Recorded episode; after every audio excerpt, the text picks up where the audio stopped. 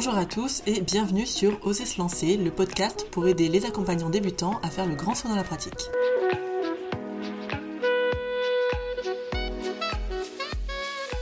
On est sur le premier épisode que j'ai mis en réalité un temps fou à monter et à sortir. Je suis revenue sur chaque phrase. Réécouter notre conversation avec Julie, c'était très compliqué. Il y a tous mes mécanismes de défense, de peur du jugement, de manque de légitimité qui se sont activés. Rien qu'en enregistrant l'intro, j'ai recommencé au moins huit fois, j'ai les mains qui tremblent, j'ai chaud, je suis pas bien. Tant pis, au moins je le fais. Et je pense que du coup, c'est un, bon exemple de comment on, fait même quand on a peur. On commence une série sur l'échec en partant de l'idée que la peur de l'échec est un des freins les plus importants dans le fait de ne pas oser pratiquer et de s'installer. Il y aura des passages d'interviews que j'ai réalisés avec plusieurs personnes et puis je vous mettrai les interviews complètes dans les futurs podcasts pour tous ceux que ça intéresse. Il y a notamment des interviews de Jean-Pierre Chaudot, de Jean Dupré, euh, de Pank, de HNO et de Kevin Finel. Je remercie toutes ces personnes. Et euh, j'ai déjà d'autres noms en tête pour de futures interviews. Dans ce premier podcast, on discute avec Julie de notre rapport à l'échec, de ce qu'on entend par échec. On essaye d'en donner une petite définition euh, par rapport à ce que nous on fait et puis en quoi c'est important finalement l'échec. C'est un peu le bazar, voire beaucoup. Les autres podcasts, ils auront sûrement une trame plus claire, ou peut-être pas du tout en fait. En tout cas, je vous souhaite une bonne écoute. Et si vous avez kiffé le podcast, abonnez-vous pour continuer à nous suivre. T'as déjà commencé à enregistrer? Ouais. Salut Julie. Salut Anna. On se retrouve aujourd'hui pour le premier podcast qui va parler d'échecs. Génial.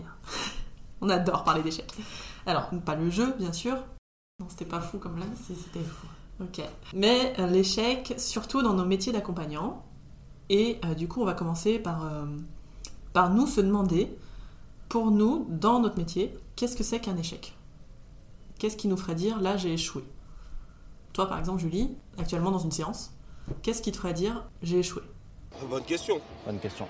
Bonne question. Alors, pour ma part, en tant que jeune praticienne en hypnose, euh, le fait d'échouer en ce moment au niveau de ma pratique, c'est plus le fait d'allier théorie et présence, de savoir comment faire de l'hypnose et comment être là, être présente pour les gens. C'est-à-dire que devoir mêler à la fois euh, les compétences, les acquis, les savoirs, les savoir-faire, les protocoles, la façon de faire une induction, font que ça met beaucoup d'intellect là-dedans, euh, font que ça met dans mon mental, alors que j'essaie de revenir à la présence et être euh, dans l'écoute et être là avec la personne. Et c'est cette dualité des choses qui fait que ça me confronte à un échec personnel de devoir être soit dans mon corps et dans la présence à l'autre, soit être dans ma tête de savoir qu'est-ce que je dois faire, qu'est-ce que je dois mettre en place, quel protocole, quelle chose je dois induire euh, chez la personne. Ah, si on reprend la notion des métaprogrammes, c'est où tu fais un tri sur toi dans ta tête et ton mental, ou tu es en tri sur l'autre dans la présence, euh, et tu lâches ton mental du coup. Ok. Qu'est-ce qui te fait dire du coup que c'est un échec à ce moment-là? C'est un échec pour moi, même si la notion d'échec est quand même euh, assez vaste et que pour moi, je suis pas sûre qu'il y ait d'échec à proprement parler. En tout cas, c'est quelque chose qui est limitant, qui pose une limite, parce que pour moi, dès qu'on est dans sa tête, on n'est plus avec l'autre et que du coup, on l'entend plus vraiment, on l'écoute mm. plus vraiment, on n'est pas avec lui et je pense que c'est pas notre rôle de d'être à l'intérieur de nous. Et c'est cette difficulté-là de re-rentrer de pouvoir en tout cas faire des jeux assez rapides, se dire tiens, ah, je suis dans mon mental, ok, je reviens à l'autre. Et je pense que ça, c'est un, c'est un échec pour l'instant, en tout cas, c'est un apprentissage de devoir euh, gérer ça. Est-ce que tu penses, euh, comme on l'entend souvent, qu'il n'y a pas d'échec et qu'il n'y a que des apprentissages? C'est un, truc très PNL, ça. D'ailleurs, on avait parlé de ça avec Jean Dupré dès le début de l'entretien. Quelle est ma vision d'échec J'ai envie de dire, euh, très honnêtement, mm. je crois que ça n'existe pas. Ok. C'est-à-dire que c'est un concept qui, pour moi, n'a pas de sens. Euh, justement, pour le coup, on parlait de PNL, il y a une chose qui m'avait marqué en, PNL, c'est le propos qui consiste à dire la seule façon d'échouer, c'est d'arrêter d'essayer. Mm. Euh, et, pour moi, en fait, il n'y a pas d'échec, il y a, il y a un chemin plus ou moins lent et plus ou moins difficile. C'est pas un échec. Oui, je suis assez d'accord avec cette phrase-là parce que je pense qu'il n'y a pas d'échec, il n'y a que des apprentissages. Et pour autant, à la fois, il y a vraiment, quelquefois, on est confronté avec des échecs. On se dit, tiens, merde, j'ai déconné, j'ai pas fait la chose qu'il fallait faire, euh, j'étais pas comme il fallait, etc. Est-ce qu'il y a un échec? Euh, Personnellement, pour moi, ça m'arrive plein de fois en séance de dire, merde, j'aurais pas dû faire ça. et d'avoir euh, échoué sur certaines choses. Et pour autant, quand tu prends du recul là-dessus, souvent ça t'a amené d'autres chemins, d'autres directions que tu n'aurais pas pris si tu n'avais pas fait ce pas de côté. Hum, Donc on pourrait dire qu'en fait l'échec, ça te permet après d'apprendre, mais qu'il y a quand même un échec de base. Enfin en tout cas moi c'est moi je suis là-dessus dans la pensée. Avant j'étais dans ce truc de il n'y a pas d'échec, il y a des apprentissages. Je trouve que c'est un peu une connerie du dev perso ça. Parce que s'il y a un échec à un moment, et c'est justement du fait qu'il y a un échec, qu'après on se remet en question et qu'on peut apprendre et aller voir d'autres choses. Et après, il y a encore des visions, je dirais encore plus ultimes, de l'échec, notamment celle de Pank. Je pense que euh, euh, est créé pour, pour échouer. Donc, par essence, moi, j'ai vraiment une philosophie de loser, de vrai perdant. Euh, je pense qu'on on devient bon parce qu'on foire. Donc, l'échec, pour moi, c'est c'est essentiel et on ne peut pas le nier. Et euh, c'est un peu à l'encontre de pas mal de trucs de dev perso à dire oui, euh, on est dans la win, c'est super. Moi, j'y crois pas du tout. Je pense que on est dans la lose et c'est parce que tu encaisses un petit peu plus que les autres et que tu te relèves un petit peu plus, bien sûr en réfléchissant à ce que tu vas faire pendant que tu te relèves, etc., que tu vas trouver des, des alternatives, peut-être des solutions. Et parfois, bah, c'est mort. C'est-à-dire, il y a des trucs, euh, tu n'y arriveras jamais. C'est comme ça, c'est pas la fin du monde. Oui, je suis assez d'accord. Et je pense que échec, ça a aussi une connotation qu'on a, euh, Mhm. qu'on a en France, de quelque chose de négatif. Ouais. Alors que échec, ça peut être comme une critique en fait. On a tendance à se faire critiquer, on va penser que c'est quelque chose de mauvais, quelque chose euh, qui est négatif, alors qu'en fait, un échec, c'est la même chose. Il n'y a pas de notion de positif ou négatif, je pense, là-dedans. Ou en tout cas, c'est intéressant de le voir comme ça, de dire, ok, c'est un échec. Et du coup, qu'est-ce qu'on en tire là-dedans? Ouais, qu'est-ce que j'apprends, quelle est la leçon que j'apprends? Bon, ça, c'est un peu les trucs basiques hein, qu'on on sait tous un peu en hypnose, machin. Mais je pense que ta notion de- du fait que c'est. euh, alors, je pense que c'est sociétal à ce stade, euh, et c'est très français, que euh, l'échec est puni, en fait, euh, depuis tout petit. Et tout petit, on se remet beaucoup mieux de nos échecs que maintenant, je trouve. Le Oui. fameux truc qu'on dit à chaque fois, c'est que combien de fois il faut euh, que l'enfant tombe pour qu'apprendre à marcher. Je crois que c'était un truc comme 4000 fois. Ça se trouve, je te dis une connerie verticale. Si, hein. mais je crois que c'était un truc chiffre. comme ça, c'était un chiffre de fou, il tombait à plein de fois et il se relevait à chaque fois et on perd cette, cette détermination, je trouve, adulte, des fois, quand on est confronté à un échec, ben, on, a- on peut abandonner et justement pas en apprendre un truc et se dire bah non, j'y arriverai pas en fait. C'est la piquette, Jack Tu sais pas jouer, Jack T'es mauvais Oui, et en même temps, à la fois abandonner parce qu'on a été confronté à l'échec est peut-être une bonne chose aussi. À partir de quand, du coup, on se dit qu'il faut abandonner ou continuer? Je pense que l'échec, soit il permet d'abandonner une direction qui n'est Ouais. pas la tienne ou quelque chose qui te correspond pas vraiment, que tu luttes à avoir et qui finalement, bah, c'est pas pour toi. Et du coup, il faut que tu lâches le truc. Mm. Soit ça te permet de confronter ta motivation et ton engagement dans une voie à poursuivre. Soit ça va t'endurcir, soit ça va permettre de t'orienter sur une autre voie. Et c'est ça que je trouve intéressant avec l'échec, parce que c'est un véritable tremplin à prendre des décisions, à prendre position sur les choses qui nous arrivent. Ouais, donc c'est quelque chose qui nous aide, pour toi, à, euh, à savoir finalement ce qu'on veut. Oui, Est-ce que je continue comme ça avec la possibilité qu'il y ait quand même des échecs? Je prends un, un truc bateau. hein. Euh, je suis hypno, je plante mes premières séances euh, parce que euh, ou je suis pas dans le rapport comme tu dis.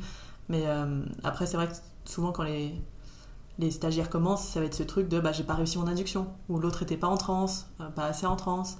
J'ai pas fait mon phénomène hypnotique, la lévitation de ma main elle a pas marché. C'est des échecs très techniques souvent qu'on entend. Et ça va être le choix de est-ce que je continue dans cette voie et que je suis déterminée et que je sais au fond de moi que c'est ça que j'ai envie et tant pis, il y aura des échecs, mais ça va me forger, machin. Ou justement, est-ce que je suis pas assez déterminée ou que c'est pas ma voie finalement et que l'échec me permet de me dire ben non, ça va pas et je suis pas prêt mentalement, euh, psychiquement, émotionnellement à vivre cette série d'échecs.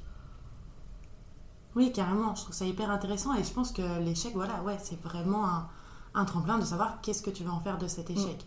Est-ce que tu le gardes, est-ce que tu le confrontes ou est-ce que tu l'évites justement Mais je pense que l'échec, euh, en tout cas pour ma part, reste quelque chose de pas très agréable. Même si à chaque fois avec du recul, je me dis c'est intéressant, j'ai pu développer des compétences, j'ai pu euh, apprendre une lévitation qui marche pas.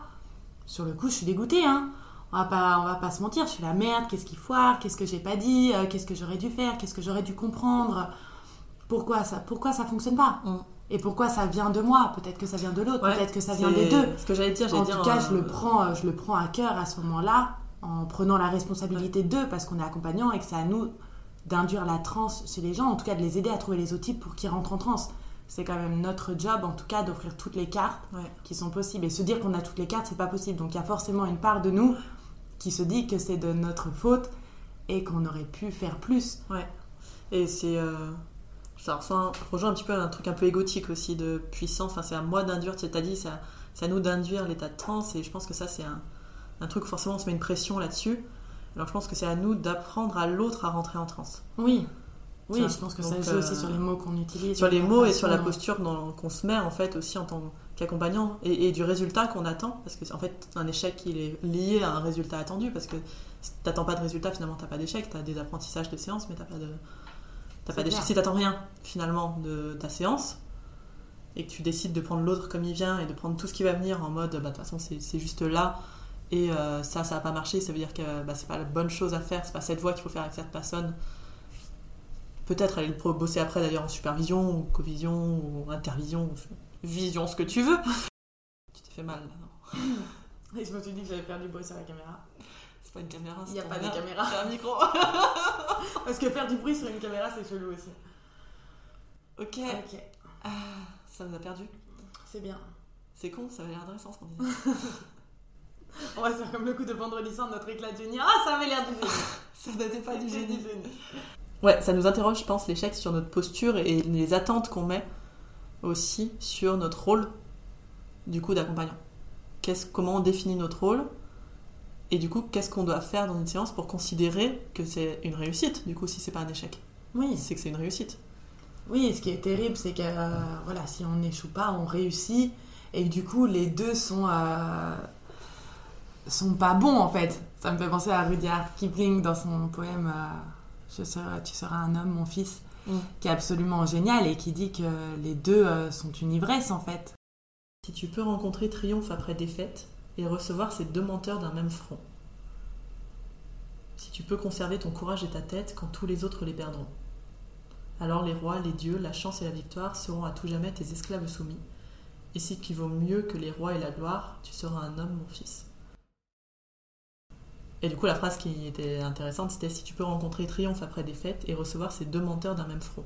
Donc réussite et échec, de toute façon, sont pas bons ni l'un ni l'autre finalement. Oui, un peu que- réussite et échec, euh, les deux sont, euh, sont pas bons et pour autant, je pense que l'échec, la défaite est beaucoup plus intéressante que la victoire. Et je pense que là, je rejoins Charles Pépin là-dessus qui parle de ça, qui parle que la réussite, c'est une ivresse et qu'on a l'impression de planer, de survoler, de pas être dans le présent, alors que justement, dans l'échec, on se reconfronte vraiment au réel et à, à qui on est, à où sont nos difficultés, à où ça péjore, et du coup, là où on peut agir. Alors que dans l'ivresse, on est dépassé, dans l'échec, on est vraiment présent Mm. sur ok, qu'est-ce que je vais en faire maintenant de ça? Et c'est ça qui est hyper intéressant, que ce soit dans l'accompagnement ou dans le développement personnel, c'est de savoir d'un échec en séance, qu'est-ce que tu vas en faire? Et c'est là où, euh, où est tout l'intérêt euh, d'échouer les premiers temps Mm. et de pratiquer encore et encore. Ils le disent, il faut, faut trouver le juste milieu, mais pratiquer le plus et le mieux, parce qu'en fait, on va se confronter à plein d'échecs quotidiennement, que ce soit des échecs d'induction, que ce soit des échecs d'accompagnement, que ce soit des échecs de posture. Mais à chaque fois, ça nous permet de nous confronter au réel, contrairement où on est dans des formations, où on est dans un cadre avec que des personnes très bienveillantes, où tout, euh, où, où tout est très cajolé. Là, dans la réalité, on est confronté à des vraies personnes où, bah forcément, je pense que toutes mes séances euh, que je fais ont un ou plusieurs échecs à chaque fois. Et je pense que c'est là où ça permet de s'ajuster, de se dire, ok, là, je suis pas alignée avec ce que je veux être, ou j'aurais pu faire autrement, etc. Et d'où la supervision est importante aussi pour pouvoir se réécouter, se réentendre et pouvoir aller plus loin en fait. Et sans ces échecs-là, on resterait euh, niais et mou, je pense. Voire dangereux, je pense. Les gens qui n'ont pas peur de l'échec, qui ont aucun problème de légitimité, qui sont en mode, euh, finis, de- on en rencontre des fois des stagiaires comme ça, euh, qui sont en mode, ça y est, je sais tout, euh, j'ai fait mon prat et euh, pump it up, je peux accompagner n'importe qui, je peux prendre n'importe quel problème, alcoolisme, pas de souci, ou les problèmes de poids, les TCA, les trucs comme ça, et sans aucun problème, et ils se remettent jamais en question, et ils sont flippants en fait. Parce que euh, c'est exactement cette ivresse de la réussite que tu décris, où il n'y a plus de remise en question, et il y a, une position haute de fou en fait. Et moi, je pense que c'est plus des gens qui me font flipper. Donc, euh, si vous, vous êtes dans la peur de l'échec, que vous en faites plein, euh, c'est top parce que vous êtes déjà dans l'idée de vous remettre en question, de prendre du recul sur ce que vous faites et d'avancer. Après, là, je te rejoins aussi, c'est qu'est-ce que t'en fais? Est-ce que tu te morfonds après ton échec et tu décides de rien en faire et tout abandonner ou, euh, voilà, et tu remets rien en question ou, ou pire, tu continues de faire les mêmes choses qui ne marchent déjà pas ce qu'on fait beaucoup dans nos vies à tous, hein, on va pas se mentir. Ou justement, t'en fais quelque chose et, euh, et tu testes une nouvelle approche, ce qui sous-entend que potentiellement, vu que c'est une nouvelle approche, c'est aussi peut-être une approche qui sera dans l'échec. Vu que c'est nouveau, c'est une sortie de zone de confort. Et c'est ça qui est un peu dur, je pense qu'on commence, c'est que t'es tout le temps en train de sortir de ta zone de confort, H24. Et c'est pour ça que je pense y a plein de gens qui, en fait, en formation, pratiquent beaucoup. Comme tu dis, dans ce cadre euh, hyper cocooning, en fait, où, les gens sont là pour vivre de l'hypnose, ils sont là pour en faire, donc euh, tout marche presque. Et en plus, quand on voit les formateurs faire, mais alors là, c'est. Quand t'es formateur, il y a un biais de fou parce que t'as déjà la position d'autorité, en fait, dans les euh, stagiaires. Moi, j'ai fait des trucs en formation que j'ai jamais réussi à refaire en sciences. Jamais. Mais qui passent en formation tellement bien parce que euh, t'as le biais d'autorité où, donc de base, les gens te font confiance, ils pensent que tu sais faire. Tu sais faire. Deux yeux, quand ils viennent en cobaye, entre guillemets, pour faire des démos ou des choses comme ça, euh, ils ont voulu venir, ils veulent tester, et alors, sauf exception, il y en a qui veulent te mettre en échec, et du coup c'est rigolo d'avoir ces gens qui viennent pour mettre en échec le formateur. Mais sinon, euh, ils ont envie de faire plaisir, quoi. S'il y a une bonne relation, il y a aussi un truc de fait plaisir, et euh, de pas te mettre en échec, donc ils vont se laisser aller beaucoup plus facilement qu'un client qui est pas du tout là pour te faire plaisir, en fait. Sauf, pareil, certaines exceptions de clients qui sont là pour te faire plaisir. Mais du coup, c'est intéressant aussi, quoi. Donc, si on n'a jamais d'échec avec un client, ça peut être intéressant d'ailleurs de se demander s'il n'est pas dans du fait plaisir à fond ou, ou si juste on est un génie. Je sais pas. Je pense que je suis un génie? Ouais, je pense Mm. aussi que t'es un génie. Mais oui, mais pour autant, euh, même si on a beau vanter les mérites et la vertu de l'échec, euh, c'est pas pour autant que c'est agréable non. et que c'est quelque chose qu'on a envie de vivre. Alors autant on trouve ça intéressant et que ça nous pousse, Je pense que mentalement, mentalement, on le trouve intéressant. Émotionnellement, il n'est jamais agréable à vivre. En tout cas, je pense que peu de personnes, et je trouve ça génial que des personnes arrivent Mm. à vivre de manière euh, très joyeuse, très enthousiaste en fait euh, l'échec, de pouvoir dire ah, c'est super cool, j'ai échoué, et ce serait génial de pouvoir le voir comme ça. En tout cas, moi dans ma pratique, dès que je suis confrontée à un échec, euh, c'est la loose, et ça fait chier, ça met en colère, et ça rend triste parce que ça remet en question des compétences, des savoir-être, notre position, est-ce que c'est vraiment notre place ou pas. Et je pense en tant que jeune accompagnante, le fait aussi que ce soit une formation assez rapide, qui fait qu'on peut très vite remettre en question en fait tout ce qu'on a appris et la place qu'on a. Et on va rejoindre les questions de légitimité, de quel droit tu as à accompagner quelqu'un après seulement quelques semaines de formation. Et je pense que ça, ça, ça revient de plein boom dès que tu es confronté à un échec. de Oui. venir, euh, Mais ce qui pousse aussi à se cultiver plus, à apprendre plus, ça. tout en étant dans la pratique et dans le concret, mais de cumuler les deux. En tout cas, je pense que d'avoir euh, cette force et cette énergie de faire à la fois euh, de la théorie et de la pratique, je pense que c'est le meilleur Mm. moyen d'évoluer dans des disciplines qui sont peu encadrées comme, comme la nôtre. Ce qui peut être intéressant, c'est de se demander si on n'avait pas ces émotions négatives liées à l'échec, si on prenait ça un peu, on, on changerait notre mindset, tu vois, on serait en mode euh, limite la recherche de l'échec, essayer d'aller euh, chercher le plus d'échecs possible, et notre journée serait réussie si on avait, euh, je sais pas, 15 échecs. Ça, ça pourrait être marrant, parce que du coup, tu inverses totalement le truc. Moi, j'avais fait ça dans une formation en PNL, là, euh, avec mes stagiaires, où je leur ai demandé, euh, je récompensais celui qui avait le plus échoué. Alors ça, ça vient de Laurent Bertin qui nous avait parlé de ça, machin, et j'ai trouvé ça génial. Je me suis dit, je vais tester avec eux. Et euh, je, je faisais des croix. Je disais, ah, ça, ça c'était bien nul. Ça, ça, non. Et bah, après, je leur donnais des pistes hein, sur comment euh, les différentes façons d'améliorer, mais du coup, j'ai noté. Et puis celui de la fin avait euh, recevait un livre de- bah, en me disant, bah, bravo, t'as as vraiment bien échoué pendant ces deux jours, euh, nickel. Génial. Et on se rend compte que tu as, des gens qui, euh, qui vont aller chercher l'échec, en effet, qui sont OK pour aller le chercher, et c'est eux qui vont avoir le plus de points parce qu'en fait, ils testent. Ils testent plein de trucs différents et ils, ils posent plein de questions. Alors que d'autres qui veulent surtout pas vivre ça vont poser aucune question. Et vraiment plus parler du tout, plus rien tester, limite plus faire les exercices parce qu'ils veulent pas aller chercher ce truc-là. Tu vois, je m'emballe et je me perds dans mon truc parce que ma question de départ c'était est-ce que ces émotions négatives, tristesse, colère, machin, est-ce que c'est ça qui nous permet de nous remettre en question ou si on le vivait bien, l'échec, en mode euh, trop cool, j'ai échoué et tout, est-ce qu'on continuerait à autant se remettre en question? Vous avez deux A. C'est une bonne question. Merci.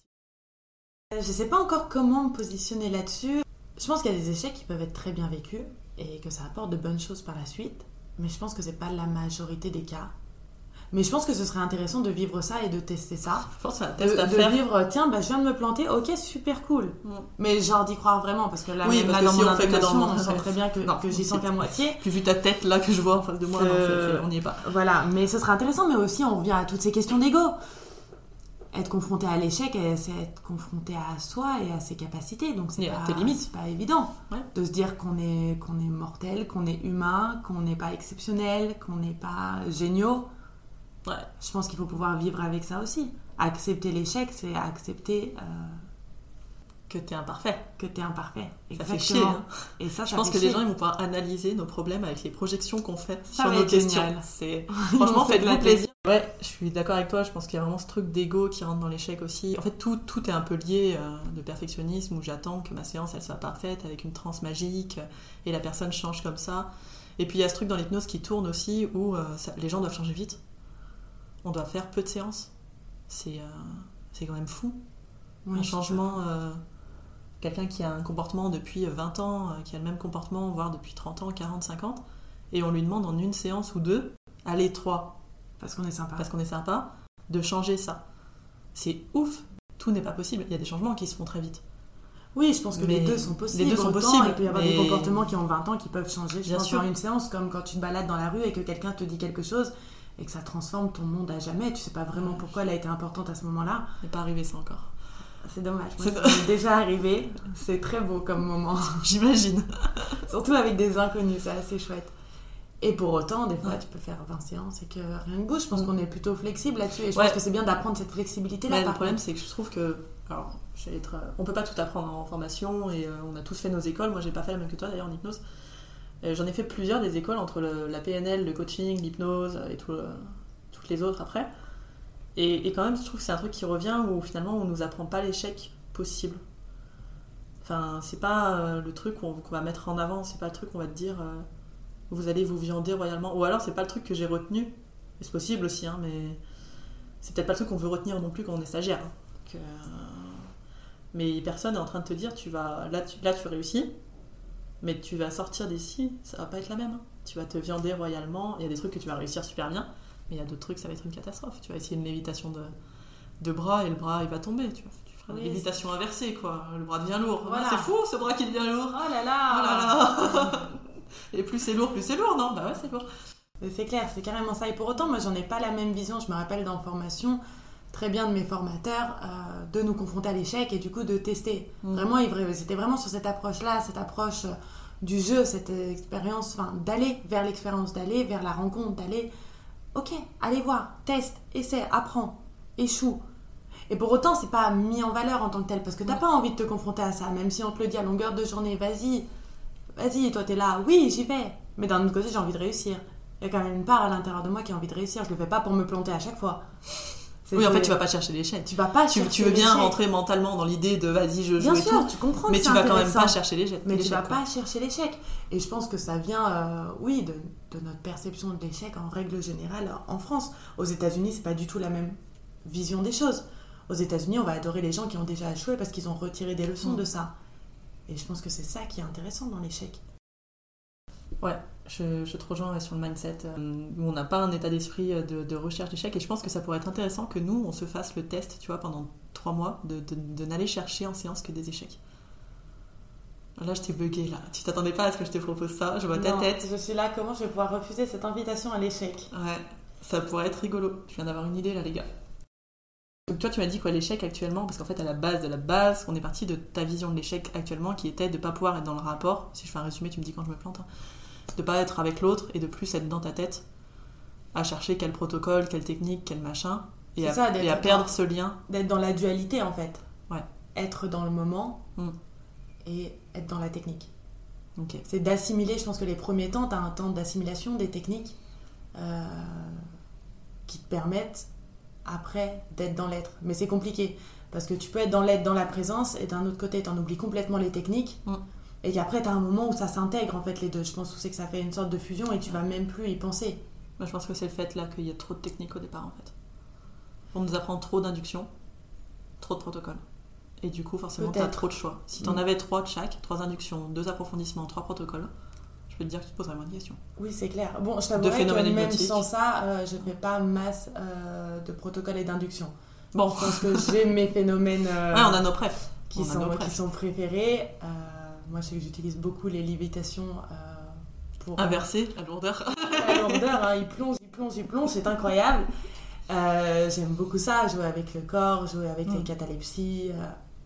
Mais pour autant, ça m'empêche pas d'être dans la tête. Est-ce que ça fonctionne? Est-ce que ça va fonctionner? Il y a toujours ce doute. Ah, j'étais Est-ce que ça va vraiment prendre ou pas prendre? C'est ça. J'ai la même question que toi. euh.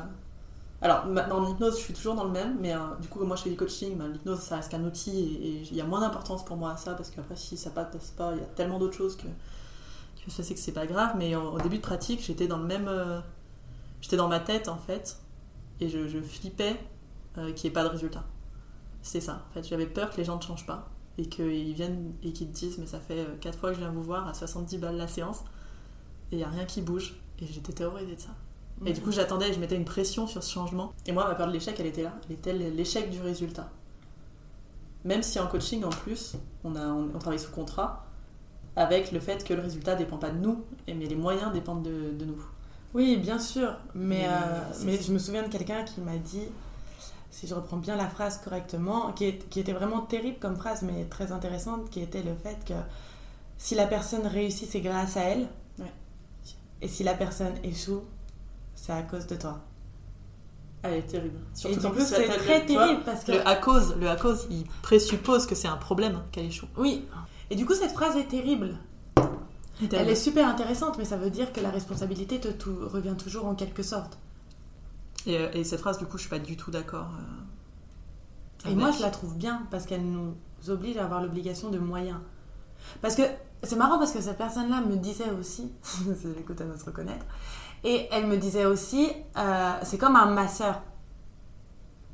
Tu peux pas lui dire si tu t'es pas étendu, c'est de votre faute.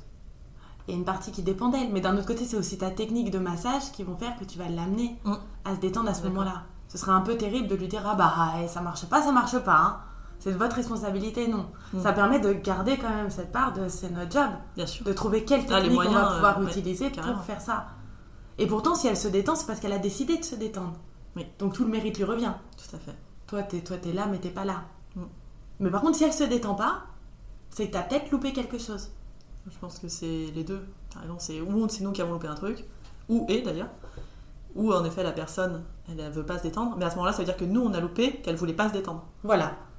Et que Exactement. là, notre responsabilité, elle est là. C'est qu'on a zappé ce truc de merde, elle veut pas changer. Comment j'ai pu passer à côté Voilà. Ou il y a un tel frein à- au changement, ou il y a euh, telle résistance, machin, qui fait que pour l'instant c'est trop chaud et que je vais peut-être trop vite avec cette personne, que mes techniques elles sont trop. euh, Détends-toi, Voilà. détends-toi, détends-toi. Mais je pense que là, ça va être un échec. Et je pense que c'est un peu trop facile, cette vision, en tout cas. je parle euh, comme un bébé hypno, évidemment, mais trop facile les gens qui disent Ah, bah si elle change pas, c'est qu'elle était pas prête. Ah, bah si elle change pas, c'est à cause d'elle, etc. Je suis pas sûre d'être d'accord à 100% avec ça parce que je trouve que ça lui laisse à 100% la. Ça nous déresponsabilise du rôle qu'on a à jouer et des actions qu'on doit mettre en place.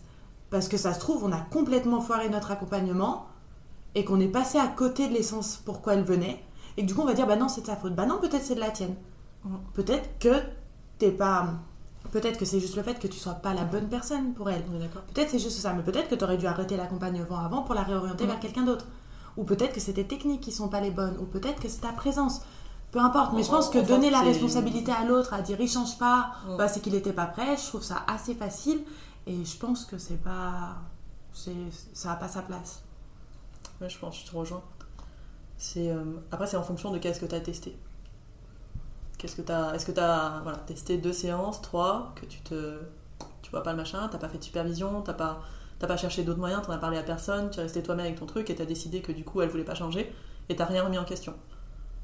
Ouais, en effet, à ce moment-là, je suis d'accord que. Ouais, et puis c'est un faux échec, là, ça veut quoi. dire que t'as échoué, mais c'est pas toi qui as échoué, c'est Bah non, elle c'est qui a l'autre. échoué. Donc c'est aussi une façon de dire Donc moi. ça veut dire. eh ça- les gars, ça va quoi. C'est pas mon échec. Pas WAM. Je trouve ça bien de, oui, de garder ses échecs. Je pense que c'était une, Mm. c'est une des plus belles valeurs qu'on a en tant qu'hypno, c'est voir nos échecs et voir ce que ça peut nous apporter. Parce que c'est bien beau de voir celles de nos clients, mais je pense que les nôtres sont tout aussi importants. dans ce Mais vraiment dans l'idée, comme tu dis, de qu'est-ce que ça nous apporte parce que il y a trop- encore, je trouve, trop de euh, merde, j'ai échoué, mais euh, du coup, je lâche quoi. Et c'est ce truc de. euh, ça peut être aussi ça, t'arrêtes avec un client parce que t'as échoué un truc et que tu te dis, bon bah voilà, je suis pas la bonne personne. Maintenant, continue, fais autre chose. Enfin, Bah, faut trouver le, c'est- le bon juste milieu ça. parce que t'as Euh, acharné à tort. ah bah non, t'as le charné fait. 25 séances avec une C'est pas personne. fou pour la personne. Mais euh, trouver le juste milieu, Mais oui. Est-ce que oui. c'est mes peurs à moi qui font que je vais lâcher le truc ou est-ce que juste c'est ce qu'il y a de mieux pour la personne? Je peut pense pas dire c'est noir ou c'est blanc de toute façon avec l'échec. Trouver la vérité, c'est compliqué. Là-dedans, Ouais. c'est comment toi tu comment t'es aligné avec ça. Est-ce que tu sens que tu te mens à toi-même ou est-ce que tu sens que t'es plutôt aligné parce que c'est ce qu'il y a de plus juste là maintenant? Je suis d'accord avec ça. Mais oui, je pense que mais, mais les échecs, c'est c'est quand même Ouais. terrible en séance. Et je pense que le- la notion d'échec se déplace.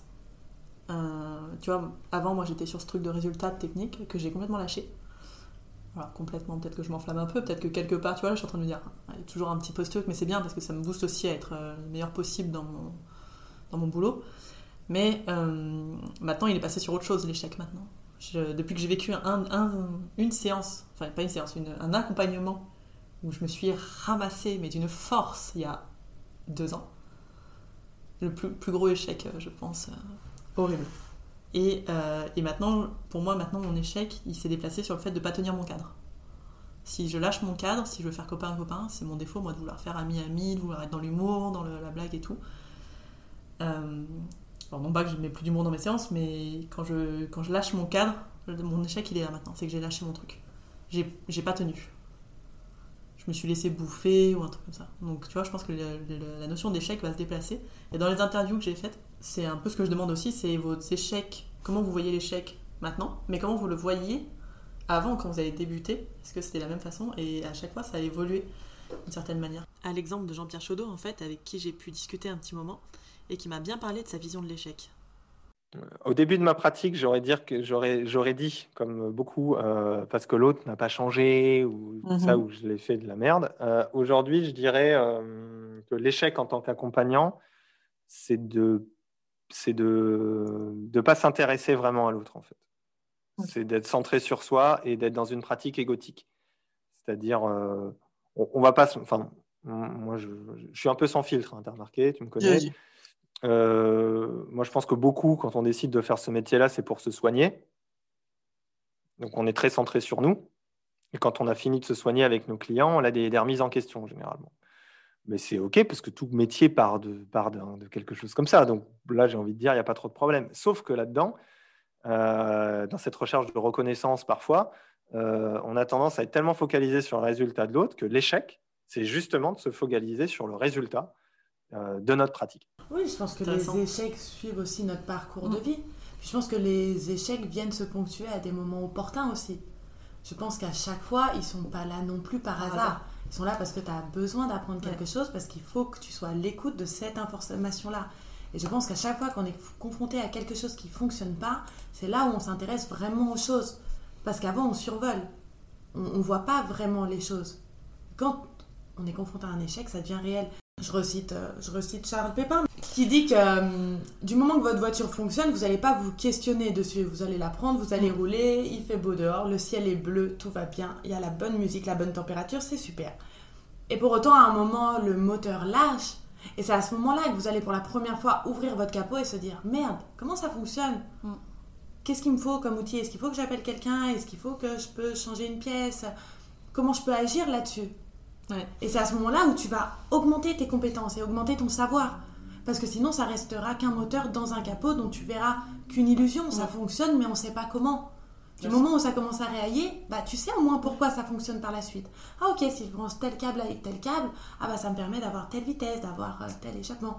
Et c'est ça qui est intéressant. Et si tu n'apprends pas ça et que tu refiles ta voiture au garagiste du coin, ce qui serait de refiler ton client, qui n'est pas une voiture, mais de refiler ton client à un autre hypno en disant bah voilà, moi j'y arrive pas et je vais pas chercher plus loin que ça, et bien ça serait dommage parce que tu en perds justement tout le truc d'apprendre comment ça, comment ça marche derrière en fait. Oui, Alors je pense que coup- sur le moment, si dans une séance tu es confronté par exemple à une Ouais. pathologie que tu pas l'habitude de traiter ou à quelque chose qui te dépasse, c'est important de Bien sûr. venir dire ok, je suis en échec sur ça, est-ce que c'est un échec? Je sais pas. En tout cas, je n'ai pas les capacités de le faire là maintenant. Je me sens pas, je suis pas alignée, c'est pas moi, j'ai pas les compétences parce que bordel, on peut pas avoir toutes les compétences d'un coup. moi, j'ai pas toutes les compétences en tant que jeune hypno. Mm. Qu'est-ce que tu veux que j'accompagne toutes les personnes? Alors, il faut savoir aussi mettre son ego de côté et pouvoir se dire, ok, j'ai le temps d'apprendre et de savoir. Je suis pas obligée de tout faire maintenant. Et du coup, c'est là où tu vas confier ta voiture à un mécano. Parce qui est que, mieux euh, armé que voilà. toi. Toi, Et tu vas pouvoir ça, changer une roue. D'accord. Tout en gardant l'idée qu'à un moment, il faut apprendre quand même le truc derrière. Faut pas juste refiler. En fait, c'est l'idée de. Tu refiles pas juste et tu dis, bon, bah voilà, ça, euh, je lâche. Parce que, en fait, moi, ta métaphore, comment je la comprends, comment je l'analyse, moi, dans ma tête, c'est que le truc à, à comprendre derrière, c'est le changement. Oui, C'est qu'est-ce qui fait qu'une personne change, qu'est-ce qui fait qu'une personne ne change pas. Et c'est les fils, tu disais. C'est qu'est-ce que. Si tu branches ça et ça ensemble, est-ce que ça, ça change ou pas? Est-ce que ça fait un frein, ça fait un levier de changement, ça fait une résistance, ça fait quoi? Et ça, c'est des trucs structurels qui sont hyper importants à apprendre pour nous. Bast, tous les, tous les trucs qu'on apprend de techniques qui sont géniaux et qui servent vachement bien. C'est Au début, on l'apprend pas parce que juste, on a tellement d'autres choses à apprendre. que, comme tu dis, on peut pas tout savoir. Mais il arrive un moment dans la pratique où, une fois que tu as justement les basiques, que tu les as bouffés, que tu les connais par cœur et que euh, justement tu commences à t'en détacher, et ben c'est à ce moment-là, je pense, euh, que tu commences à te demander comment il marche le moteur. oui. Mais c'est une fois que tu as dégagé tous les euh, trucs vraiment basiques, euh, Et puis je pense que tu es obligé de passer par ces trucs basiques. t'es en obligé. fait. T'es obligé. Tu peux pas faire tu peux pas intégrer des choses Non. que tu n'as pas analysées, que tu n'as pas vécues. Que... Puis chaque échec en séance, je me rappelle être avec une dame, je t'en avais parlé, de cette euh, jeune femme d'une trentaine d'années qui parlait beaucoup et où c'est qu'elle prenait beaucoup de place Mm. pour la séance et qu'elle connaissait son problème mieux que personne et que c'était très compliqué pour moi de poser mon cadre. Clairement, je suis sortie de la séance, ou je suis sortie de mon cadre, parce que la séance avait duré plus de deux heures, je pense Deux heures et demie, je crois que c'était. deux heures et demie. Je pense que je ne pouvais plus faire sortir cette personne de mon cabinet. C'était incroyable. Et c'est à ce moment-là où je me dis, ok, qu'est-ce qui s'est passé? C'était quoi ma limite là-dedans? C'était quoi mon échec? Parce que clairement, je le vivais comme un échec. Parce que d'une, j'avais l'impression de n'avoir rien apporté à la personne. Mm. Que la personne, euh, j'avais pas réussi à faire une induction digne de ce nom. J'avais pas réussi à faire une mise en transe. Mes exemples étaient plus foireux les uns que les autres, etc. C'était terrible cette séance. Deux heures et demie, c'est long comme ça. hein. On galère, on galère, on galère. C'était affreux. Et pour autant, elle m'avait envoyé un message deux semaines plus tard en me disant que c'était super cool, qu'elle avait pris conscience de certaines choses. Là, j'ai pas compris. Et là, c'est ça le pire, c'est qu'on peut être confronté avec des échecs qui sont parfois une réussite pour les personnes. Mais toi, tu sais pas pourquoi ça a été une réussite. Du coup, c'est compliqué de savoir quelle a été ta part d'échec là-dedans, qu'est-ce qui a fonctionné ou pas pour elle et que t'as pas su calibrer. Oui, c'est pour ça que c'est difficile de mettre l'échec sur le résultat. Parce que tu sauras jamais ce qui marche, tu sauras jamais à combien de temps ça marche. C'est pas parce que tu as dit un truc euh, aujourd'hui que ça va marcher demain, peut-être dans deux semaines ça va marcher, peut-être dans trois mois, peut-être dans un an, Dans mais une 21 prise de jours. Dans 21 jours, Ah, putain, c'est 21 jours de merde. Ça peut être intéressant pour tous ceux qui écoutent de savoir déjà eux, qu'est-ce qui. C'est quoi leur euh, définition de l'échec? Je pense que c'est le premier truc à savoir. Où est-ce que vous placez l'échec dans une séance? Et qu'est-ce que vous en faites quand vous en avez? Est-ce que vous buguez? Est-ce que vous allez vous faire superviser? Est-ce que euh, vous appelez euh, à l'aide? Est-ce que euh, vous vous remettez en question, vous tentez autre chose? Ou est-ce que vous faites absolument rien euh, et que vous pleurez sur votre sort? Vous avez le droit hein, en soi, il n'y a pas de problème avec ça. Mais du coup, je pense que c'est une bonne première question. Et c'est un peu la première question de ce podcast finalement. C'est, c'est quand même si on est parti dans tous les sens, Oui, je pense. c'est pas grave. Mais, euh, mais c'est quoi l'échec en séance actuellement pour vous? À savoir que ça va bouger en fait, c'est pas euh, immuable. L'échec va bouger et, euh, et je pense que la prochaine fois on parlera de la différence entre l'échec et l'erreur. Ça c'était euh, l'interview avec Jean Dupré qui m'a... euh, tu vois, j'avais pas jamais fait ce distinguo. Et je crois que le distinguo il est intéressant à partir de quand une erreur devient un échec. Je pense qu'on va finir sur cette question, sur ce podcast, c'est intéressant. Ça va nous amener à plein de pistes de réflexion comme le perfectionnisme, le fait de vouloir toujours faire bien, d'attendre un résultat parfait, alors qu'on peut jamais savoir finalement ce qui aura un résultat et comment les gens vont se servir de, de ce qu'on leur euh, propose comme outil. On va juste se rajouter un petit disclaimer de fin. On enregistre euh, toutes les deux, on va faire un peu de montage, mais que euh, voilà, ce qu'on pense, ça n'appartient qu'à nous.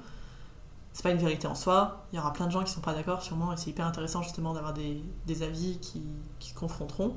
Nous, des fois, on sera pas d'accord non plus et que nos vérités, elles peuvent changer d'un podcast à l'autre. hein. parce qu'on va forcément se renseigner sur les notions qu'on va aborder, notamment, je pense, erreur-échec pour la prochaine fois, et, euh, et qu'on va avoir des points de vue qui évoluent.